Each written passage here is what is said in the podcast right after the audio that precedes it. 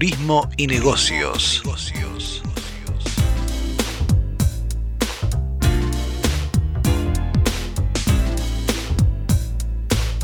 Turismo y negocios, un programa de actualidad, tendencias, emprendimientos e inspiración para viajar.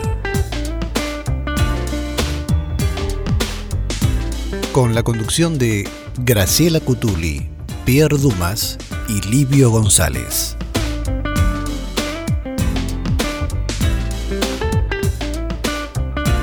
Este programa está presentado por el sitio turismodebolsillo.com.ar.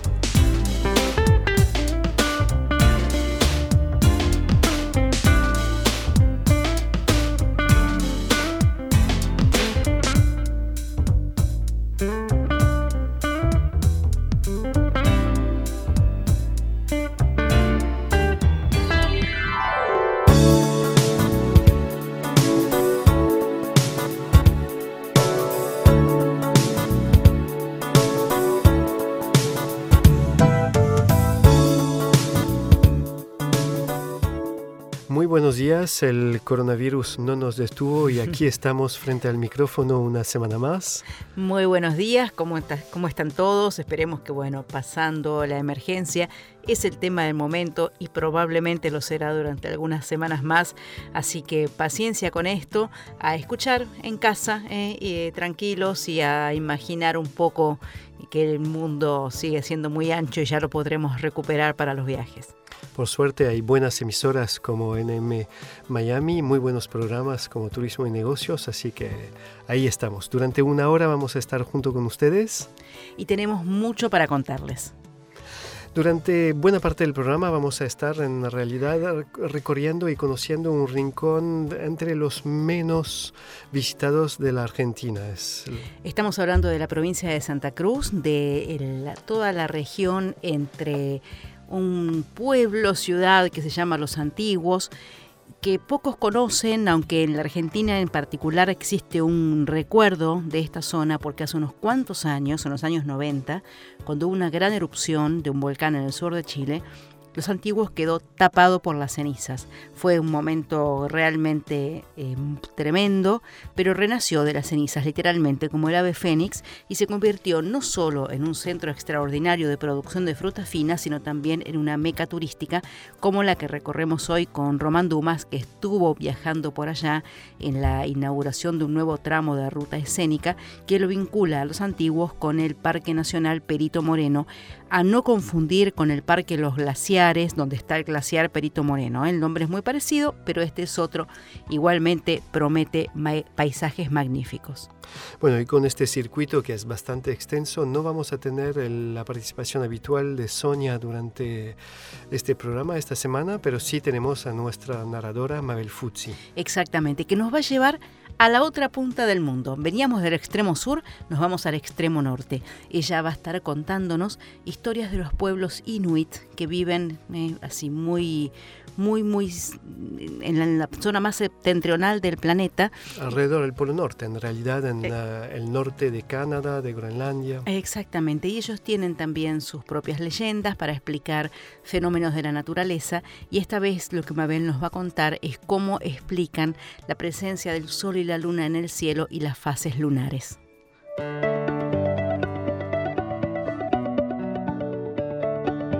Aquí en nmmiami.com. Estás escuchando Turismo y Negocios.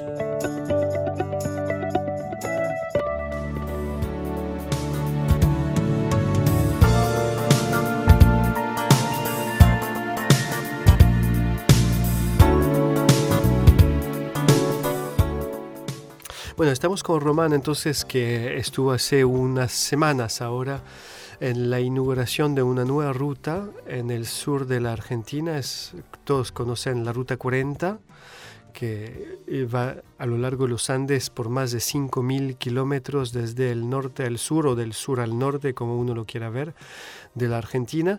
Y ah, como desprendimiento de la 40, ahora tenemos la Ruta 41, mucho más corta. ¿Es así, Román?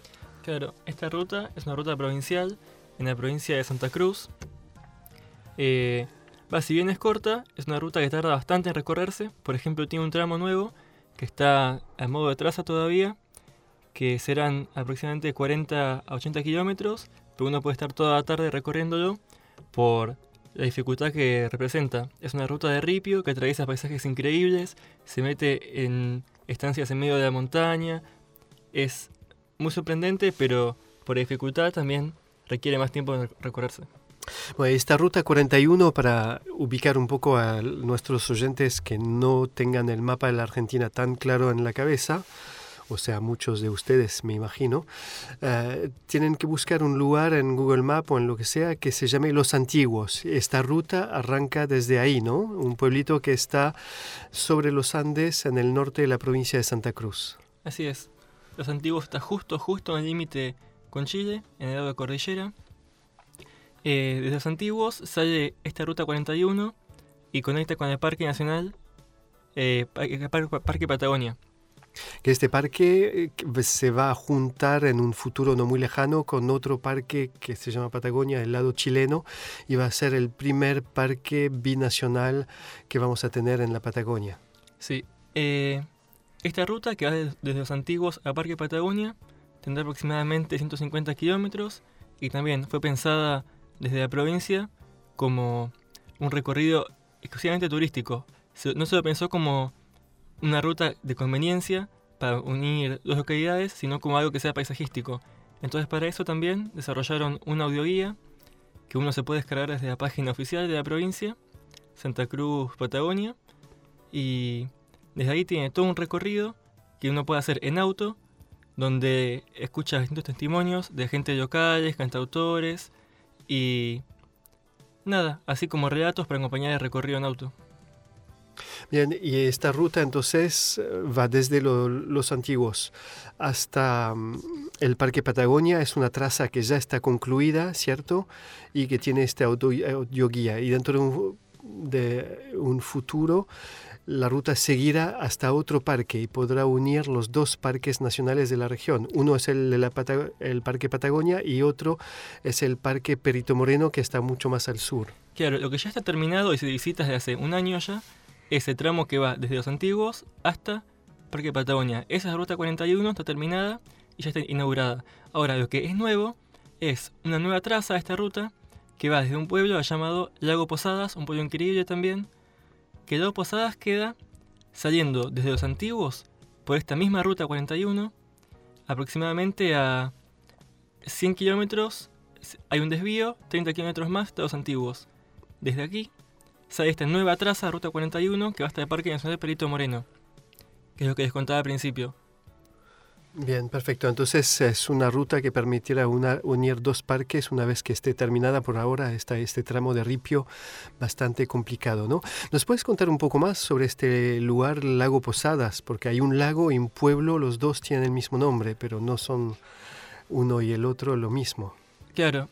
Bueno, Lago Posadas está tanto un lago como una localidad. El pueblo queda a 8 kilómetros de tal lago y es un pueblo realmente muy chiquito. Se estima que aproximadamente 500 habitantes. El año que viene estaremos bien con el censo. Y nada, es como una base para hacer un montón de circuitos de naturaleza muy apasionantes. Por ejemplo, en el sector de los lagos tenemos el lago Posadas justo enfrente del lago Pueyrredón. Son, ambos son lagos gigantescos, son los más grandes de Argentina. De hecho, los antiguos, eh, cabe mencionar que está uno de los lagos más grandes del país, incluso del de continente latinoamericano. Es el segundo en importancia en América Latina luego del lago Titicaca. Tiene un nombre, se llama eh, Carreras en Chile. Carreras. Y eh, tiene otro nombre, se llama el lago Pueyrredón en Argentina. Claro, como está compartido con Chile, no lo hace el más grande de Argentina, pero sí lo hace el segundo más grande de América Latina si contamos la parte en Chile. Bueno, estos dos lagos, el lago Posadas y el lago Pueyrredón, en esta localidad están uno enfrente del otro, separado por un istmo de apenas unos pocos metros, y es algo increíble. Los dos lagos están casi tocándose, pero su color es distinto, su composición química es distinta, su altura es distinta, y son dos inmensos espejos de agua en los que uno puede pararse justo en el medio, en este istmo, y sin embargo, no ve que no se cruzan. Sí, por lo que eh, sé también creo que las temperaturas de los dos lagos son distintas, los colores, ¿no? Uno es mucho más claro, tiene un azul medio latoso, mientras que el otro tiene un azul bien vibrante. Claro, es así. Bien, y uno de los dos tiene este famoso arco de piedras en el medio. Román, de este viaje trajiste un par de entrevistas. ¿Te parece que escuchemos la primera? Dale. La primera es con Marina Basalo. Ella es una directora regional de turismo. Nos estuvo contando y acompañando sobre esta nueva traza, Ruta 41, que va desde Lago Posadas hasta el Parque Nacional Perito Moreno. Sí, lo que hicimos fue eh, esta ruta, que es una ruta de montaña, de alta montaña, es el camino más alto de la provincia de Santa Cruz eh, y une la localidad de Los Antiguos, que está al pie del lago Buenos Aires, con la localidad del lago Posadas, como su nombre lo indica, está a la vera del lago Posadas y del lago Pueyrredón. Estos dos lagos eh, están más o menos entre 150 y 200 metros sobre el nivel del mar, o sea que son lagos que son bajos. Sin embargo, el camino trepa hasta los 1500 metros sobre el nivel del mar, va bordeando el límite con Chile, o sea que es bien cordillera, y en esa trepada, en esa subida, se va atravesando distintas formaciones, distintas vistas, las primeras vistas hacia el lago Buenos Aires cuando uno va subiendo, para después llegar a una zona de bosque andino patagónico, de lengas y muchos arroyos, eh, y después se asciende hasta lo que es el desierto de alta montaña, donde hay unas formaciones geológicas que son impresionantes. Eh, todo el camino es una clase de geografía, de geología, eh, y después del punto más alto, que es una divisoria de aguas, ya viene un gran descenso a, la zona de estos lagos, del Posadas y Pueyrredón. Eh, y por ejemplo, ¿qué hitos naturales podemos ver? ¿Qué cerros? ¿Qué...? Bueno, desde el Cerro Ceballos, que es el que le da el camino, que le da el nombre al camino, hasta el Cerro San Lorenzo, en la parte más alta del camino, se divisa el Cerro San Lorenzo, que es el más alto de la provincia, con 3.706 metros y unos buenos glaciares que se divisan desde lejos em, lago Buenos Aires, el lago Columna, em, el lago Posadas, el lago Porredón, eh, si uno hace un pequeño desvío también el lago Guío. Así que es una ruta que une cuatro grandes lagos y los cerros más altos de Santa Cruz con unos paisajes que son eh, con unos cambios muy, muy dramáticos, muy drásticos mm. entre casi unos 10 kilómetros a los otros próximos 10 kilómetros.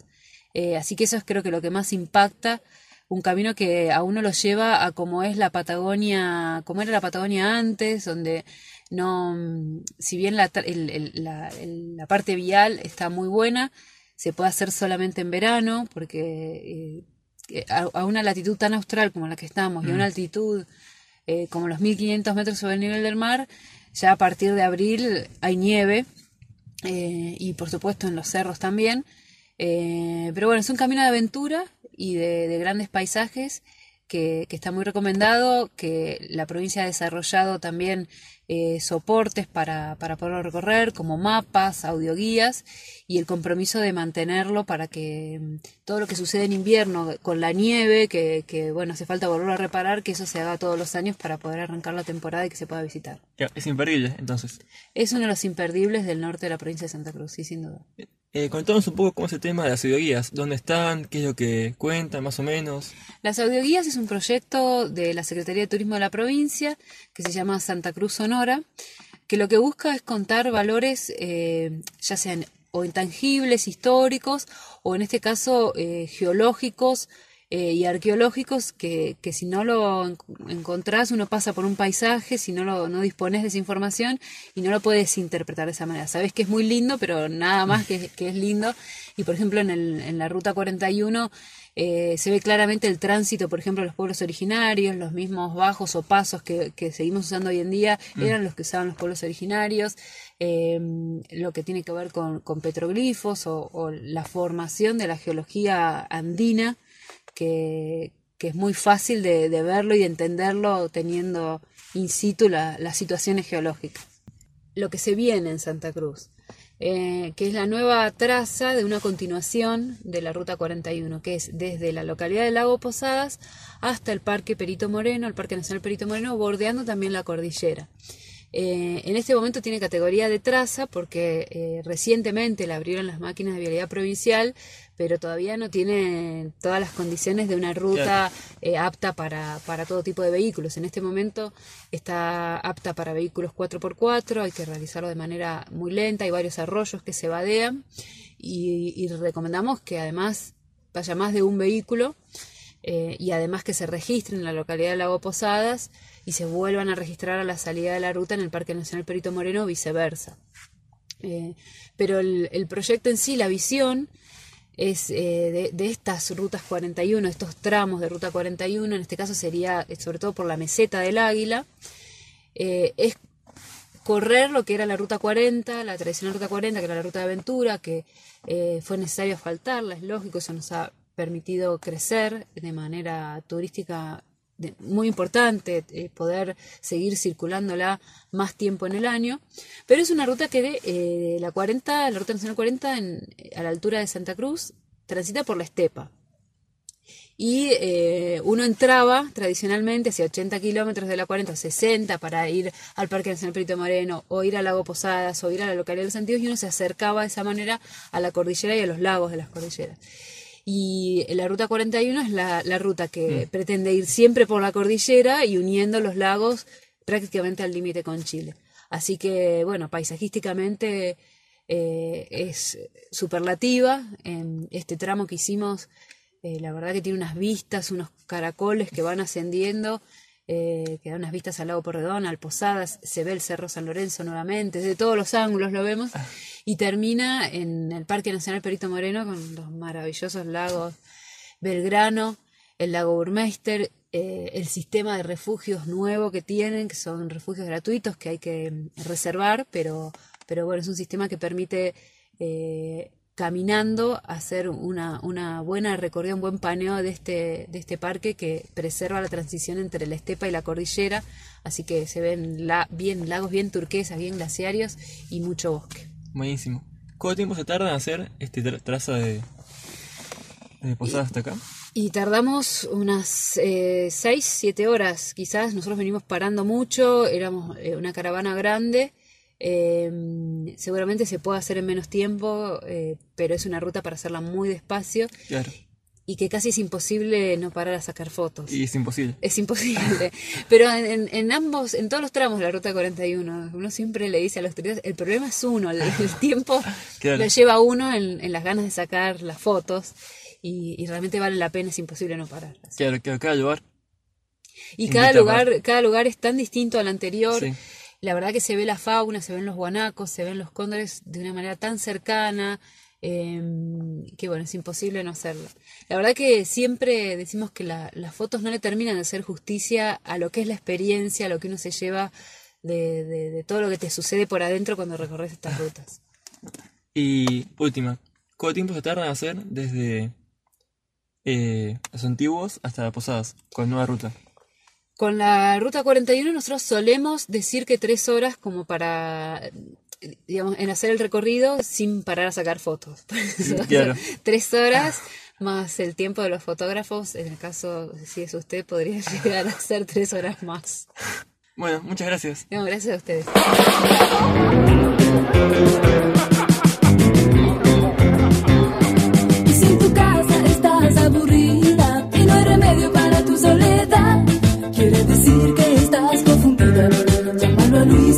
En una fiesta de noche y de día, con mis amigos bailando a coco. Sentí mi alma un chucho de frío.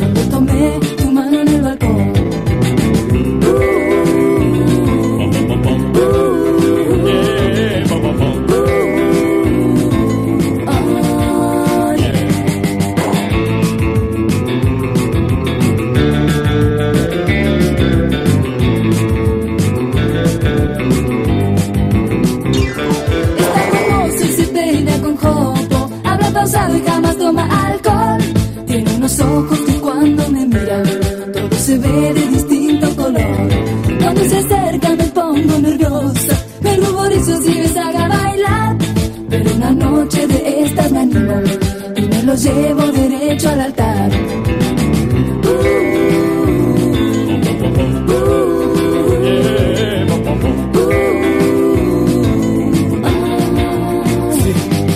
Hola, yo soy Luis, amante de profesión Rubias, morenas, pelirrojas, a todas doy mi amor. Y si en tu casa estás aburrida y no hay remedio para tu soledad, quiere decir que estás confundida. Llámalo a Luis que lo vas a encontrar. En una fiesta de noche y de día, con mis amigos bailando coca. Siento en mi alma un chucho de frío cuando tomé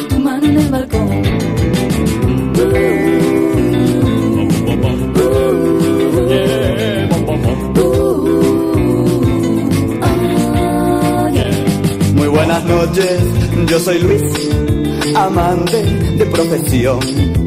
Rubias, morenas, pelirrojas, a todas vendo amor.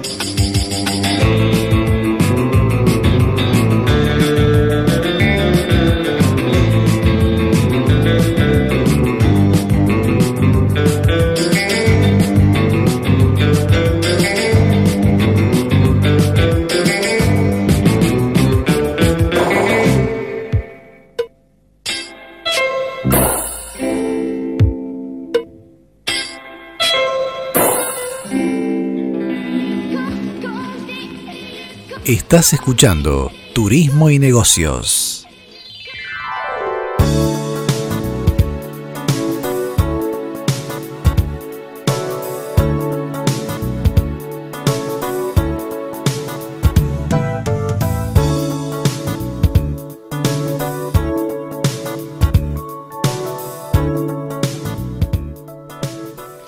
Bueno, seguimos en esta región de paisajes realmente únicos y eh, extremadamente lindos. Es un lugar también donde se ve mucha fauna, ¿no? La- los animales más comunes que suelen verse sin buscarlos demasiado desde el borde de la famosa ruta 41 que estamos siguiendo hoy son los guanacos, por ejemplo, se ven muchos, ¿no? Todo el tiempo hay guanacos, uno puede ver choiques, incluso en distintos lugares de Ruta 41 hay como pequeñas lagunas o pietones, hay flamencos rosas, flamencos australes llamados. Ujú, Hay también patos, maras también que se ven y con un poco de suerte porque es un animal que es muy presente ahora desde que se prohibió la caza, son los pumas. Mm. Pero es más difícil, ¿no? Son animales que no se suelen mostrar con tanta facilidad, pero si uno permanece de noche, por ejemplo, acampando o durmiendo en Lago Posada, saliendo muy temprano a la mañana, parece que hay grandes probabilidades para poder eh, tener la suerte de ver algunos. Sí, incluso unos lugares que se visita cerca de las Posadas se llama la Cueva del Puma.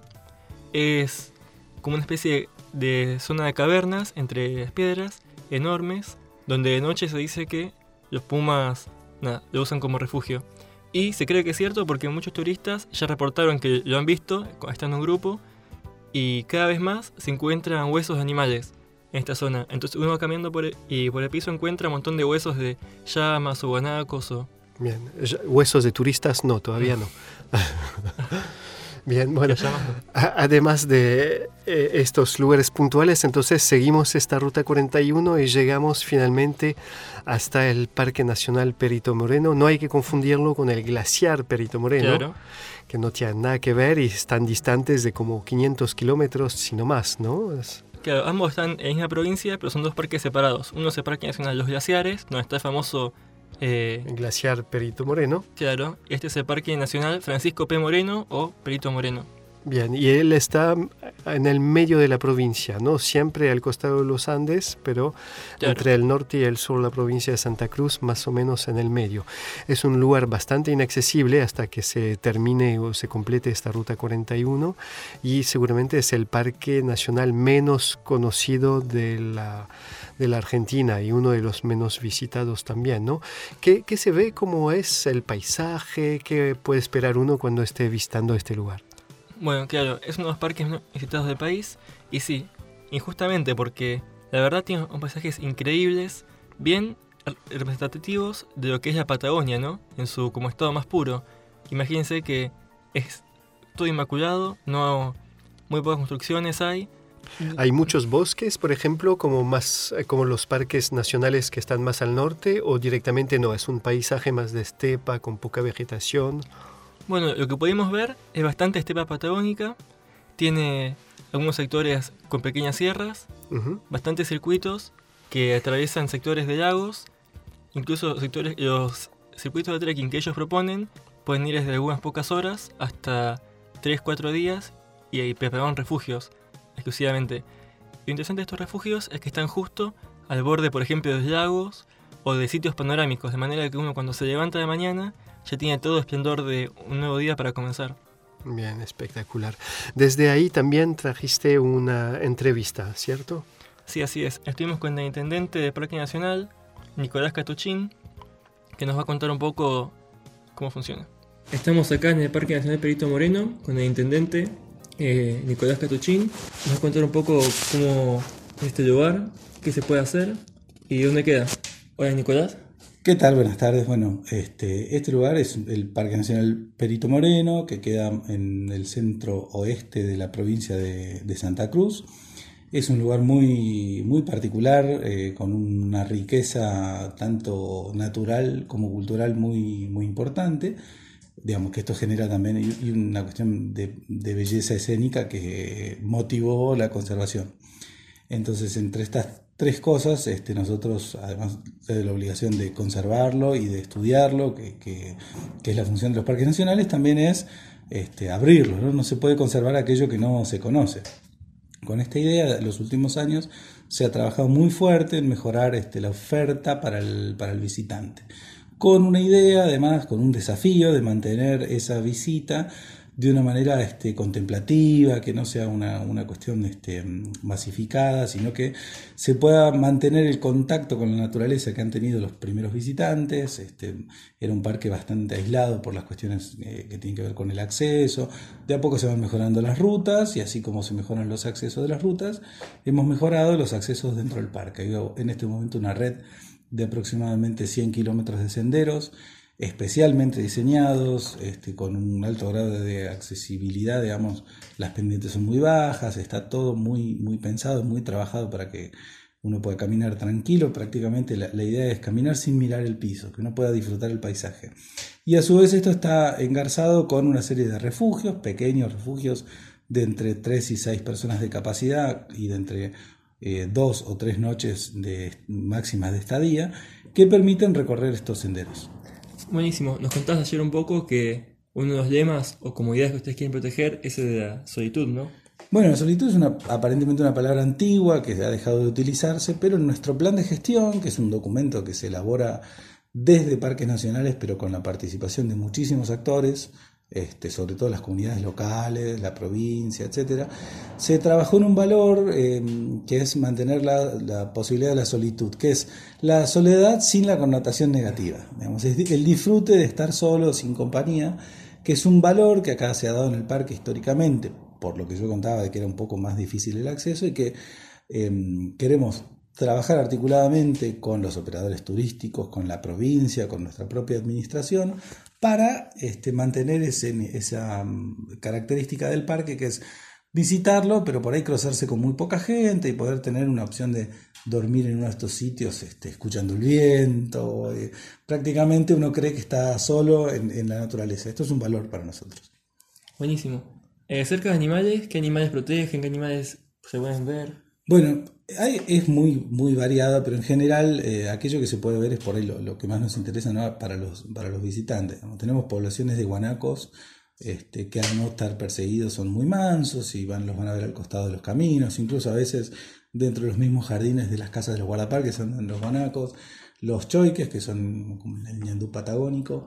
Eh, y después tenemos algunos animales muy emblemáticos, como el huemul, que es un ciervo eh, americano en peligro de extinción, que es muy difícil que algún visitante se lo encuentre, aunque se dan en estas caminatas algún encuentro, pero que es un valor importantísimo para, para el parque.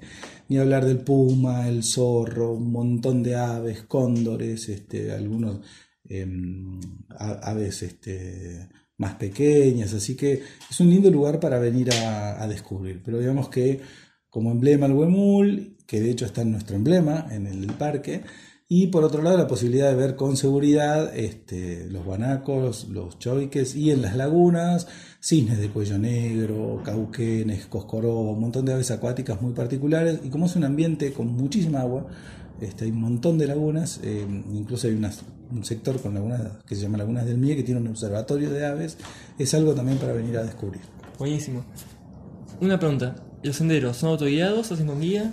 Los senderos eh, eh, existen, digamos, los senderos son autoguiados. Existe la opción de que vos eh, hagas el sendero sin la necesidad de contratar un guía. Pero también hay guías habilitados del parque a los cuales vos podés contactar que si estás interesado mejoran la calidad de la visita, te pueden ir contando cosas que no se ven o si vos no te sentís seguro, se ocupan de, este, por ejemplo, las cuestiones de seguridad, de qué llevar, de cómo llevarlo, etcétera. Dependiendo de tu experiencia eh, y de tu voluntad, puedes elegir cualquiera de las dos opciones. Pero puedes venir a estos senderos con un mínimo de preparación y un mínimo de equipo.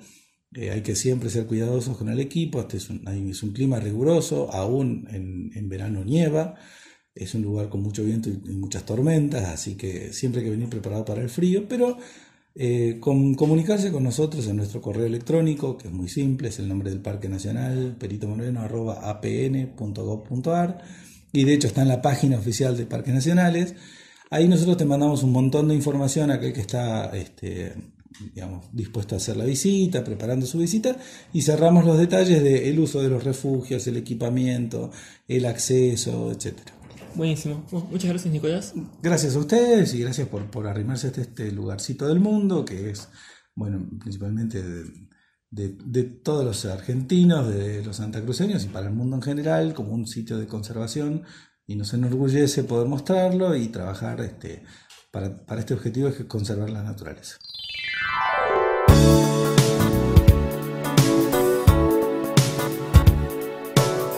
Bueno, muchas gracias Román por todo este material y de- de compartir este eh, lugar muy poco conocido y realmente fascinante. Es uno de los últimos refugios en el mundo de un animal muy particular, ¿cierto? La región que transitaron. Sí, así es. Este parque nacional se encarga, entre sus otras funciones, de proteger a una especie llamada ehuemul.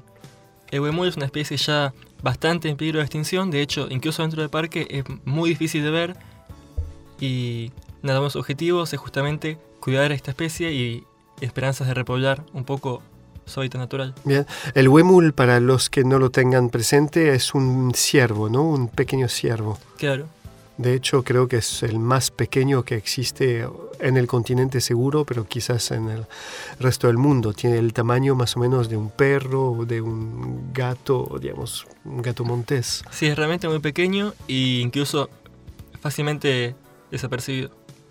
Bien. Y este lugar entonces lo protege. ¿Ustedes pudieron verlos? ¿Hay como probabilidades de verlo cuando uno camina por el parque? Se ha dicho que sí, pero uno tiene que adentrarse más en lo que es el sector más alejado de la entrada. Mm, Por lo que si uno se queda en, en la entrada, seguramente no lo vea, pero si uno se adentra más, en circuitos más largos, sí. Y esos circuitos es donde hicieron estas nueve- estos nuevos emprendimientos, estas, ah, estos domos donde uno puede pasar la noche. Bien, lo de los domos se encuentra en la entrada del parque. Ah, Estos domos lo que hicieron fue un, aproximadamente 20 domos de distinto tamaño. Hay desde que con capacidad para albergar a una o dos personas, una pareja, hasta grupos de 20 o 30 personas. Lo que tienen estos domos es que son calefaccionados, eh, protegen refugio contra el viento, son gratis. Hay uno especial preparado para cocina, donde uno puede cocinarse, tomar agua, prepararse un té, lo- cual está muy bueno tener eso a disposición de la gente. Un clima tan árido y tan duro como es el de la Patagonia, mm, tan, austral. Muy frío en invierno, fuertes vientos. Bien. Y son domos de como de, de- de telas, de, Sí. de estructura. Y, y la tela es, me imagino, ¿no? No los vi.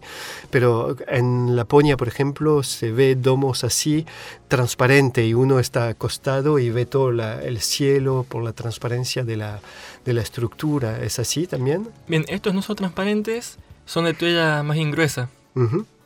por lo cual protegen de la lluvia y del viento, pero no dejan ver a través. Ok, es una especie de, de carpa, digamos, una carpa en forma de domo. Claro. Perfecto. Bueno, muchísimas gracias Román. Espero que vengas a compartir los próximos viajes que estarás realizando por este hermoso país. Bueno, muchas gracias y espero vernos pronto. Estás escuchando Turismo y Negocios por nmmiami.com.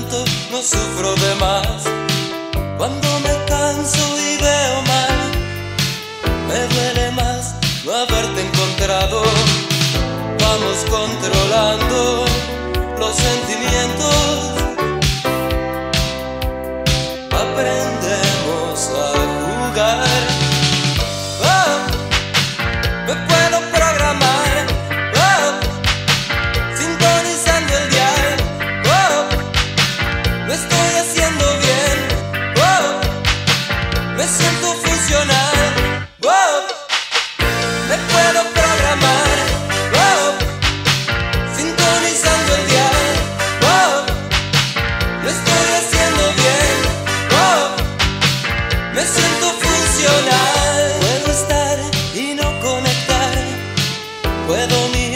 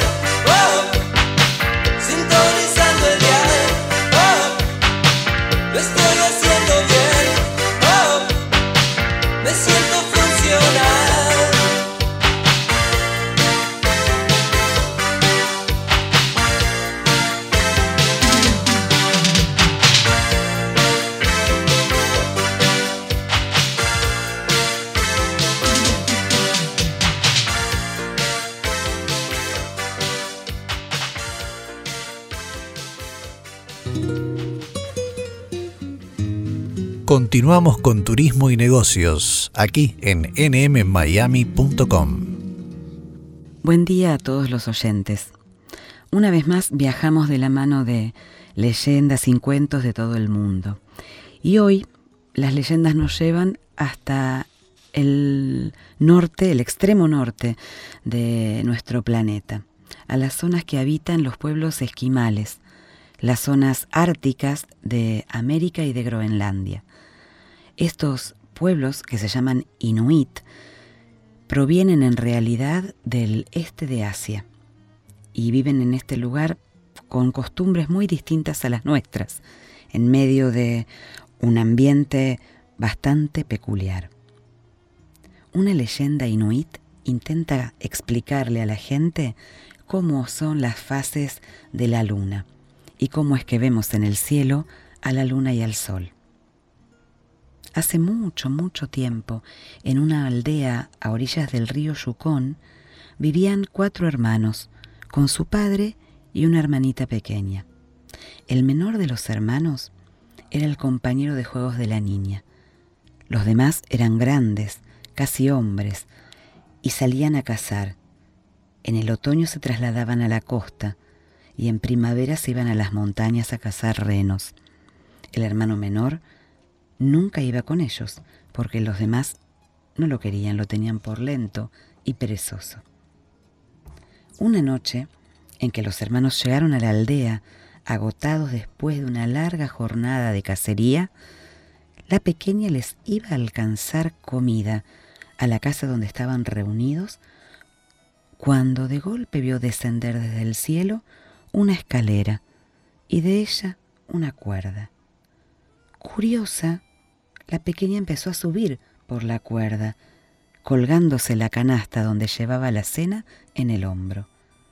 Mientras subía la cuerda y se animaba a los peldaños de la escalera, el hermano menor la vio y desesperado intentó que bajara, pero no le, hizo caso. Corrió entonces a avisar a sus hermanos y estos no le creyeron. Volvió a salir de la choza y la niña ya estaba bien alto. Decidió subir porque creía que iba a ser la única manera que podría rescatarla. Tras ella, la escalera se hizo larguísima porque nunca, nunca pudo alcanzarla. Llegó un momento en que apenas podía verla. y miró hacia abajo y tampoco podía ver a sus hermanos, solo eran un punto en la superficie de la tierra. Alto, alto subieron los dos, tan alto que la niña se convirtió en el sol y el hermano se convirtió en la luna que fue detrás, persiguiéndola para intentar atraparla en algún momento. Desde entonces sigue intentándolo y nunca lo logra. Al anochecer, el sol se pone por el oeste y se ve a la luna aparecer por el este, para ir detrás del sol, que es la hermana, pero siempre llega demasiado tarde y no la alcanza. La luna va quedando sin comida, poco a poco, quedando flaquita, y cuando vuelve a acercarse el sol la hermana lo alimenta, y la luna entonces vuelve a engordar. Después de que se alimenta y engorda, poco a poco su camino se va haciendo más lento porque está pesado. Y entonces el sol volverá a ir por delante de él y la luna pasará hambre de nuevo hasta que su hermana se apiade y vuelva a engordarlo acercándole la comida de la cesta. De esta forma se producen las fases de la luna que vemos todos los meses en el cielo. Así al menos la cuentan los inuit. ¿Será mentira? ¿Será cierto? A mí me lo contaron, yo te lo cuento.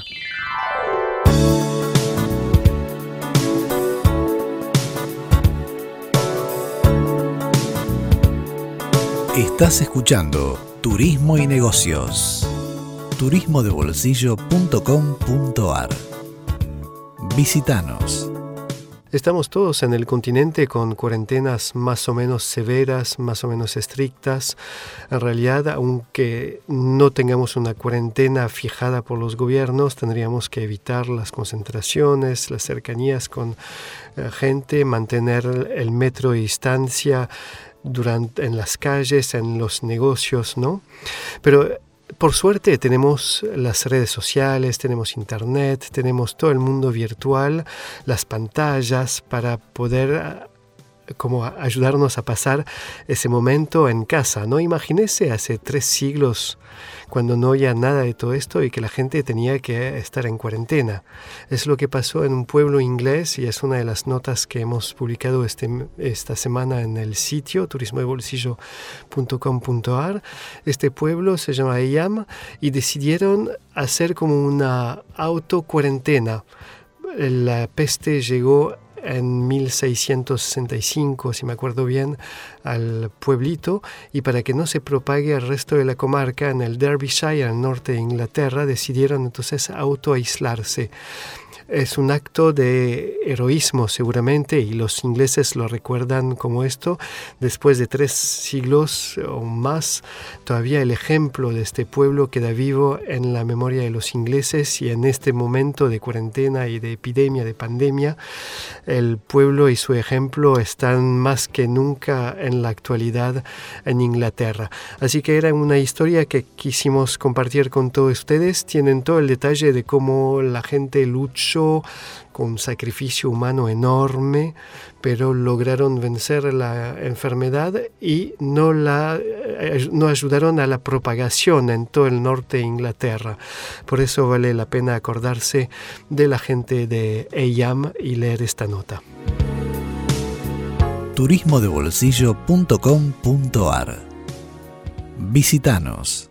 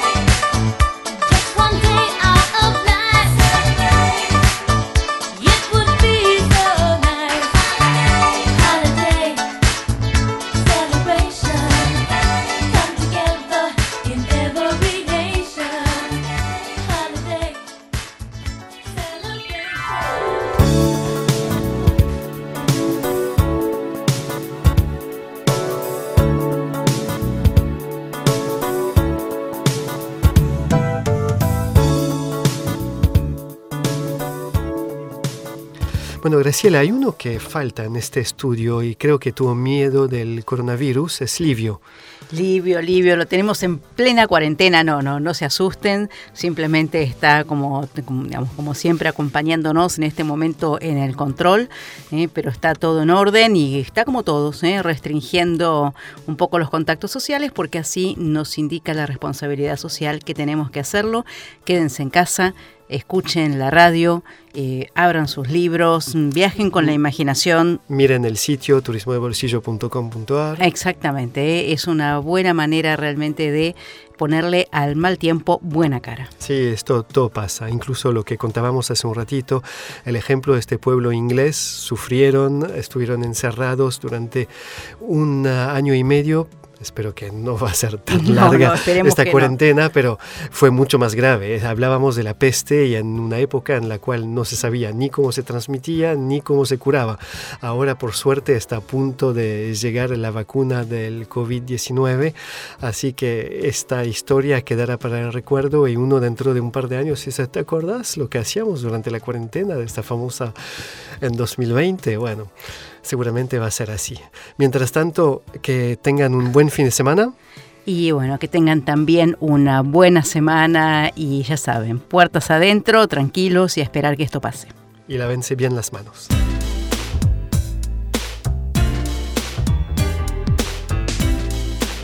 Turismo y negocios se despide hasta la próxima semana.